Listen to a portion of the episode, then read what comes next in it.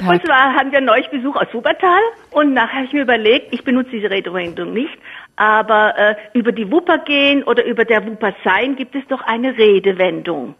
Ja, da haben Sie vollkommen recht. Und äh, ich stehe zum Glück nicht auf dem Schlauch, sondern es gibt da zweierlei. Das eine ist, Sie kennen die Vergleichsredensart, der ist über den Jordan. Ja. Das heißt, der ist gestorben. Bezieht ah, ja. sich auf die alten Grenzen Israels und äh, das war eben auf der einen Seite der Jordan. Wer darüber hinausging, der hat das gelobte Land verlassen Richtung Jenseits. Das hat man hier auch gerne verwendet, kannte man gut.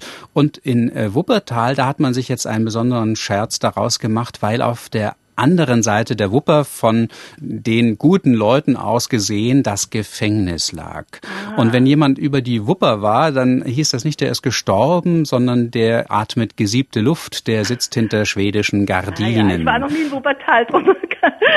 ja, so ist das dort.